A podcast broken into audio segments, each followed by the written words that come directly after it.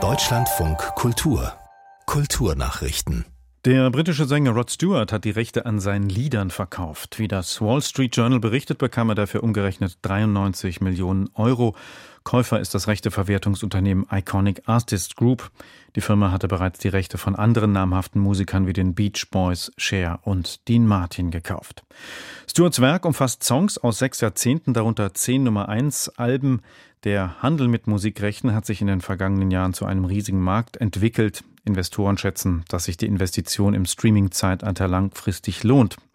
Die Rechteinhaber erhalten Tantiemen, wenn die Lieder auf Streaming-Plattformen gespielt werden. Außerdem fällt Geld bei der Nutzung im Radio, in Werbung und Filmen ab.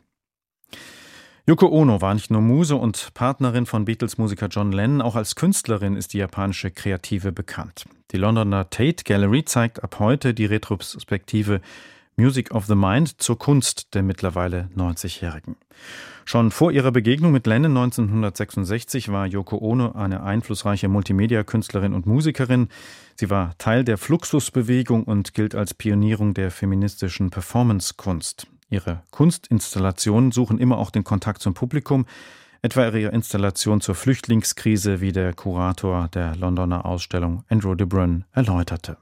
This began as an all-white room with an all-white boat in it, an incredibly blank canvas. Das hat mit einem weißen Boot in einem weißen Raum begonnen, mit einer völlig leeren Leinwand also, die sich jetzt mit Farbe zu füllen beginnt. Wir bitten die Besucher in zwei Blautönen ihre Botschaften und Bilder hinzuzufügen. Dieser Raum wird in Farbe explodieren. Er wird sich während der Ausstellung vom weißesten in den buntesten ihrer Räume verwandeln. This room is really going to explode with color. It'll go from one of the most white rooms in the entire exhibition to one of the most colorful. Mit Aufrufen zur Solidarität, Weltoffenheit und Freiheit haben am Abend in Berlin die 74. Internationalen Filmfestspiele begonnen. Berlinale Geschäftsführerin Rissenbeek wandte sich zum Auftakt ausdrücklich gegen die AfD. Man stelle sich explizit gegen Diskriminierung und jeglichen Hass, egal ob antisemitisch oder antimuslimisch.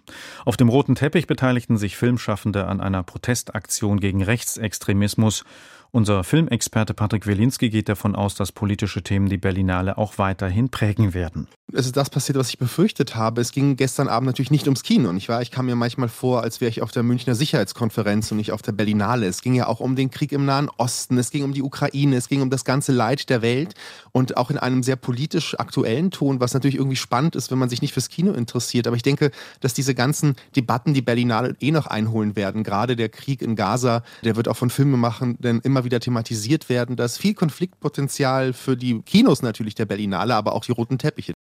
US-Autor Brad Easton Ellis ist durch seine Romane etwa Unter Null und American Psycho bekannt. Jetzt will er als Regisseur sein Spielfilmdebüt geben. Für den geplanten Horrorfilm Relapse werde er den britischen Schauspieler Joseph Quinn als Hauptdarsteller vor die Kamera holen.